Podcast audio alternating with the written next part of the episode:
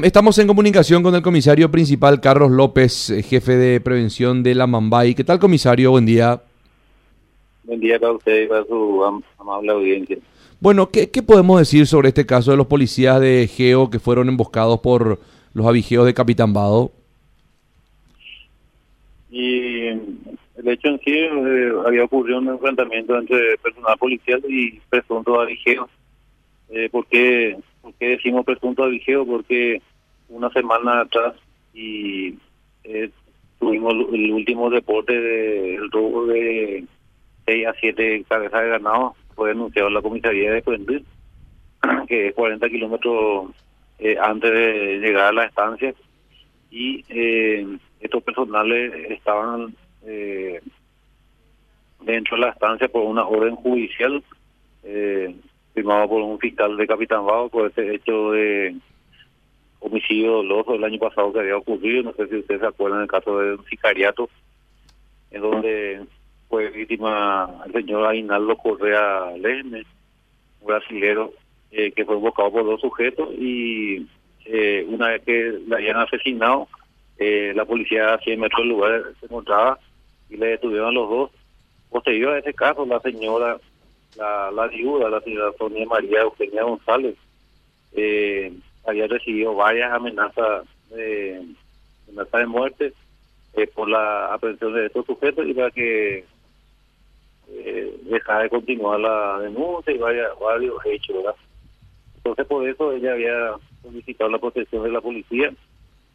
Primeramente, la comisaría de le había proveído de personal, por orden judicial siempre, y luego se, cambió esa orden judicial y se le, se le convocó a la GEO, el Grupo Especial de Operaciones de acá de la Mambay, y estos dos eh, personales que estaban ayer, uno de ellos fueron el- fue el que decidió el impacto de, eh, más letal, digamos, que es el primero Carlos Antonio Lorenel Gareco.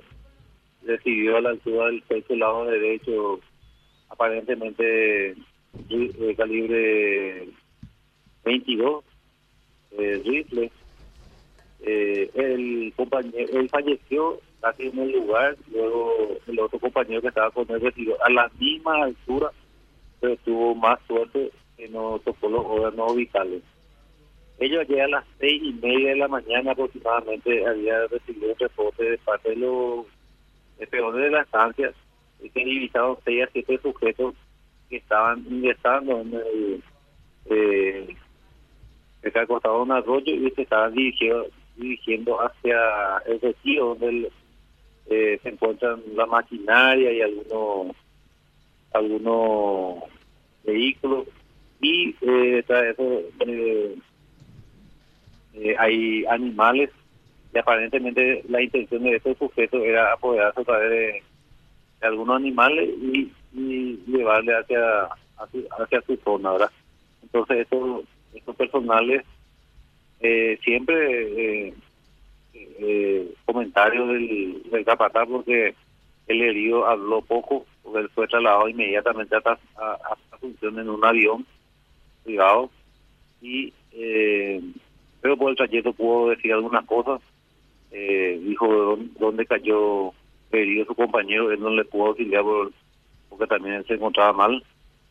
Y ahí fue que nosotros ingresamos en la zona y le encontramos ya al fallecido. Eh, luego hicimos un rastrillaje encontramos el arma la arma larga que nosotros le llamamos que es galil propiedad de la Policía Nacional y la, la camisa del herido. Eh, luego de la autopsia se, se encontró el, eh, el orificio de entrada en la misma altura donde recibió el otro compañero. Y como le dije todo apunta hacia hacia Vigeo por los antecedentes de una semana atrás y durante todo el año como si fuera un mercado, ellos van ingresando nomás ya en, en la estancia y empiezan a, lle- a llevar tres, cuatro, cinco cabezas de ganado, eh, por lo menos dos tres veces al mes. Y eh, se habla también de, de indígenas de la zona.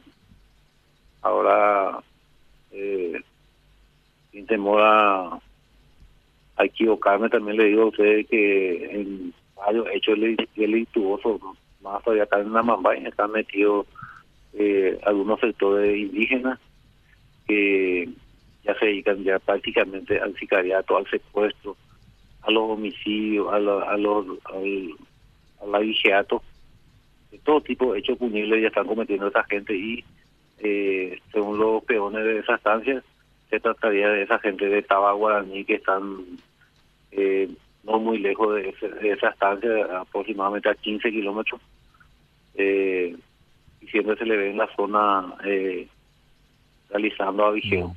Ahora, comisario, entonces, eh, por lo que nos está relatando, hoy por hoy los principales sospechosos serían los de esa comunidad indígena.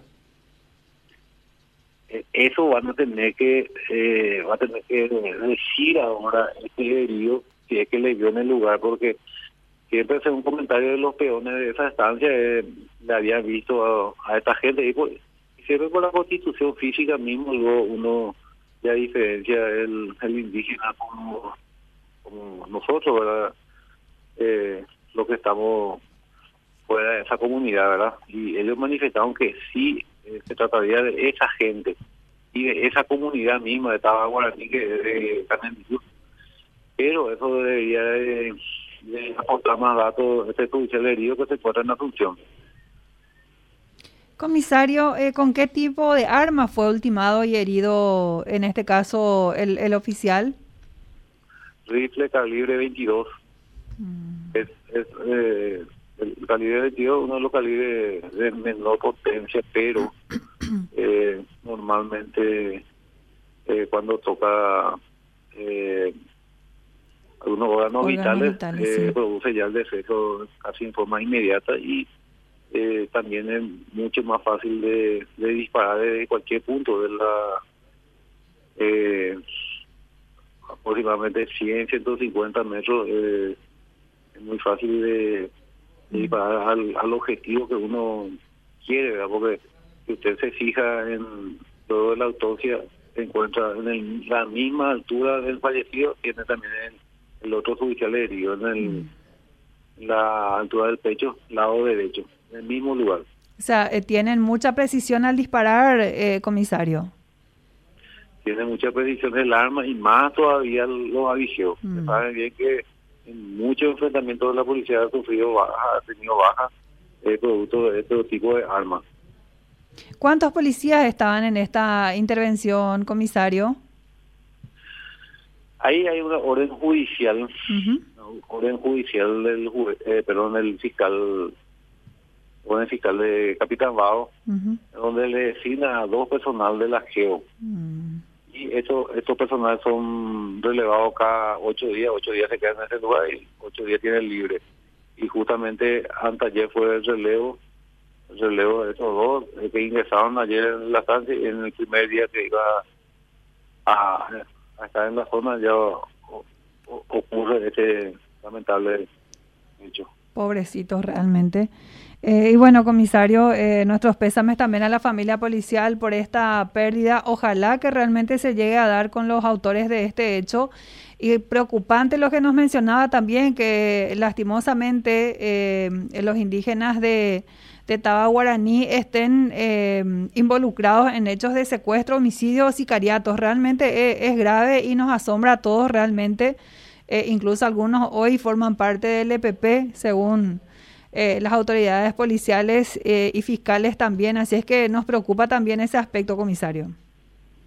Sí, eh, muchas gracias. Muchas gracias por el apoyo de ustedes y lo que yo le manifesté, no solamente de esa parcialidad, solamente le estaba hablando del caso de la vigio que normalmente ellos realizan, pero yo creo que hace 22 días, justamente en la zona de Puente, ocurrió un secuestro de un conocido ganadero y propietario de un silo de soja eh, y que eran también eran sindicados de varios eh, indígenas y que posteriormente fueron detenidos. Así como usted dijo, eh, no solamente estaba guaraní están metidos, no puedo decir yo que ellos están metidos en secuestro en el EPP, pero son varias parcialidades que son eh, son ya reclutados por estos tipos de, sí. de delincuentes. Un, uno que es secuestrador eh, busca un indígena porque son eh, son los que conocen el, el monte, la selva acá de, de la Mumbai, el marihuanero, el, el